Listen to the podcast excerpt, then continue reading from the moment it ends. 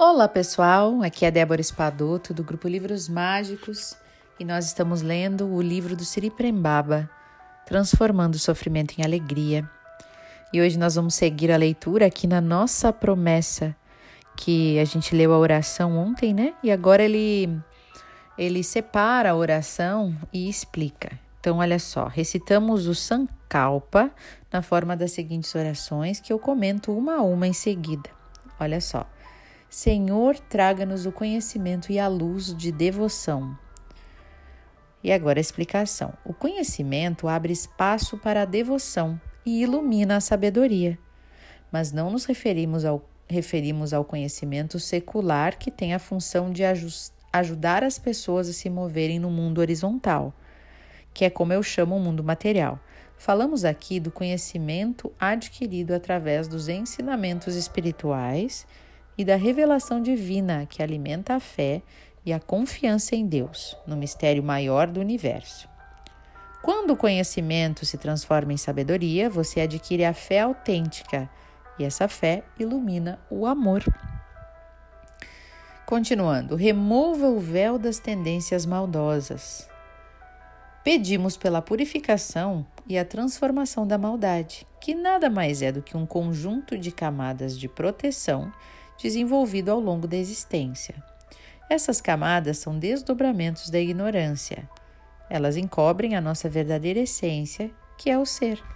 E por isso oramos pela transformação dos samskaras, que são as marcas do passado, que se encontram nos nossos corpos sutis, gerando comportamentos destrutivos e criando karmas, consequência dos nossos atos, né? Que nos mantém presos na Terra. Manifeste-se na forma de Anapurna e Lakshmi, as deusas do alimento e da abundância, e nos ilumine. E através de suas formas, traga o equilíbrio e a harmonia para a nossa vida material. Bem, ao progredir na remoção das tendências destrutivas, nos libertamos de grossas camadas de maldade e de ignorância, que sustentam o medo da escassez e fazem com que queiramos nos esconder atrás daquilo que acumulamos. Nos libertamos também do abuso do poder de Mahalakshmi, que é a deusa da abundância dos recursos materiais que atendem às nossas necessidades básicas, como alimento, vestimenta e abrigo. Enquanto esse poder não for compreendido e utilizado adequadamente, haverá falta e fome neste mundo. E por isso não só oramos, mas trabalhamos de forma concreta para que não haja fome no mundo. Permita que a criação nos conduza de acordo com as palavras dos Vedas. Esta passagem do Sankalpa pode ser mal interpretada por conta da distorção do entendimento a respeito do sistema de castas na Índia, que foi criado para que cada ser humano aprenda a aceitar e ocupar o seu lugar no mundo e não queira ter poder sobre o outro. Todos chegam a este mundo trazendo determinados dons e talentos para serem partilhados, e quando você nega os seus dons e talentos, desejando ter o talento do outro, você cria confusão e desordem no cosmos.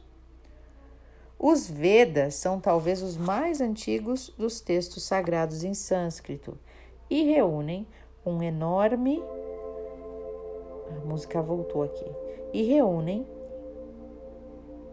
um enorme conjunto de ensinamentos sobre todas as áreas da vida e são divididos em quatro partes: Rig Veda, que é a essência sagrada da recitação de hinos, Ayurveda, que é a ciência da realização de sacrifícios, e Samaveda, que é a ciência da entonação dos cânticos, e Atharvaveda, que é a colação dos encantamentos utilizada para propósitos de cura. E aí a última parte da oração que é: acabe com o jogo do sofrimento e traga a luz para o jogo da alegria. Esse é o resumo e a essência da missão da linhagem Sasha. Estamos empenhados em elevar a consciência neste planeta. Estou dando o melhor, o meu melhor. Estou trabalhando para você acordar e assim poder influenciar a transformação do mundo de dentro para fora e agora de fora para dentro.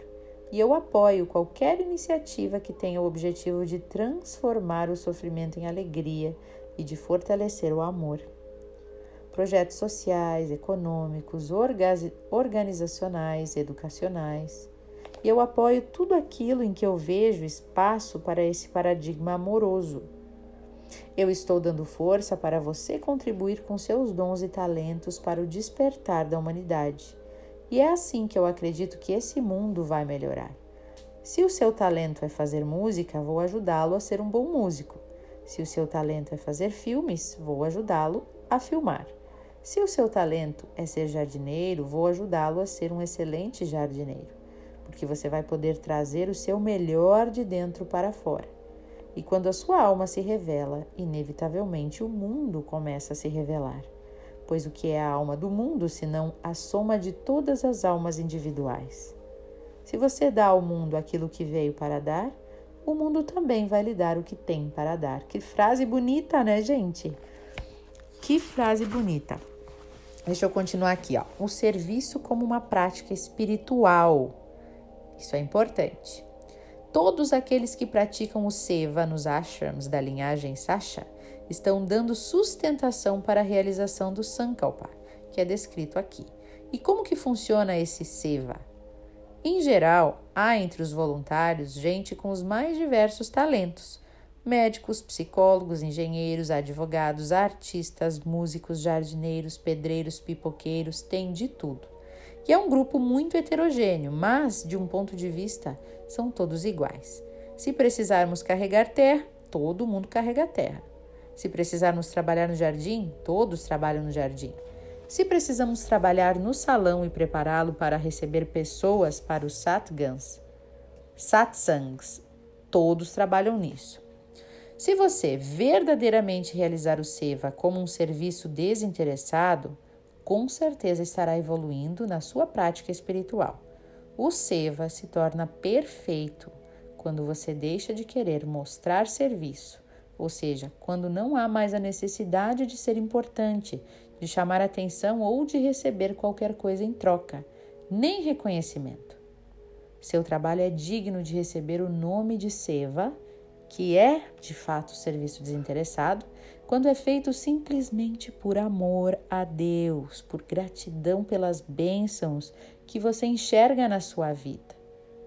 O que move a agir é o amor. E assim o seu trabalho se transforma numa oração. Você doa seus talentos, sua força física, sua cognição e tudo mais que pode doar como uma declaração de amor ao grande mistério a vida ao Deus que habita no seu coração. E dessa forma, a prática do Seva se transforma em Karma Yoga, que é a ação que promove a união, transmutando o sofrimento e removendo os apegos. E aos poucos a sua prática vai se tornando completamente silenciosa. O ashram é um micro-universo. Todo o trabalho realizado dentro de uma comunidade como essa reflete em benefício do universo. Trabalhando aqui, você está trabalhando para o mundo todo, mas não estando em um ashram, você também pode realizar esta prática. Pode colocar os seus dons a serviço do grande mistério e da realização da grande missão de estabelecer a paz no planeta Terra. Quando você pode colocar o seu amor em movimento através das manifestações dos seus talentos, quando você pode partilhar os seus presentes com o mundo, a sua ação também se torna uma oração. Que frase mais linda! Nossa, que frase mais linda! Quanto mais amor você coloca nessa oração, mais rapidamente ela toca todos os seres, mais rapidamente você é preenchido pela alegria de saber por que se levantar de manhã. E essa alegria torna você um elo na cadeia da felicidade, um canal para que a alegria chegue até o outro. Se você tenta reter a felicidade para si, inevitavelmente ela se transforma em sofrimento, porque não é possível reter a felicidade para si. A felicidade só passa por você. Gente, que parágrafo mais abençoado. Eu amei. Amei. Escuta outra vez aí se você precisar esse último parágrafo, né? É... Quando você pode colocar seu amor em movimento? Olha que lindo, né? E realmente, o trabalho de caridade que a gente fala, né? O serviço ao outro, o serviço desinteressado, que é o SEVA que eles dizem aqui, realmente a gente percebe que, que no início a gente até faz porque é, é, é para a gente ser bom, né? ah, vamos ajudar os outros e tal. Mas com o tempo você vai ajudando e você é o maior beneficiado. E aí você vai vendo que o que você ganha com, com esse processo de fazer uma caridade é tão maior que você quase vicia em fazer isso, né? Em fazer o bem. E não tem nada de mal nesse vício. É, você já nem precisa mais falar para os outros que você faz, porque aquilo te abastece tanto que vai se tornando algo natural na sua vida. E é aí que mora, né, a, a essência do serviço desinteressado, que é você fazer porque te faz bem ajudar o outro. Olha que bonito, né? Bom, eu desejo a vocês, né, que essa sementinha da caridade, do serviço desinteressado, possa realmente brotar no coração de cada um. E neste momento eu faço o convite para a gente fechar os nossos olhos e pensar, refletir no quanto somos, temos sido, fomos e queremos ser mais caridosos.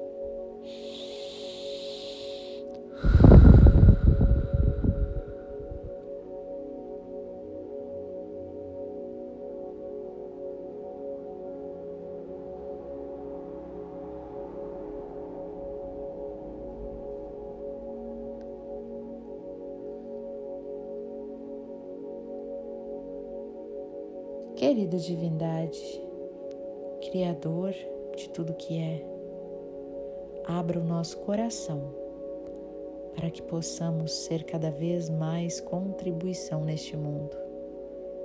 Que seja algo natural, que possamos fazer por amor, desinteressadamente. Nos traga oportunidades e olhos de ver, olhos de enxergar a oportunidade na nossa frente.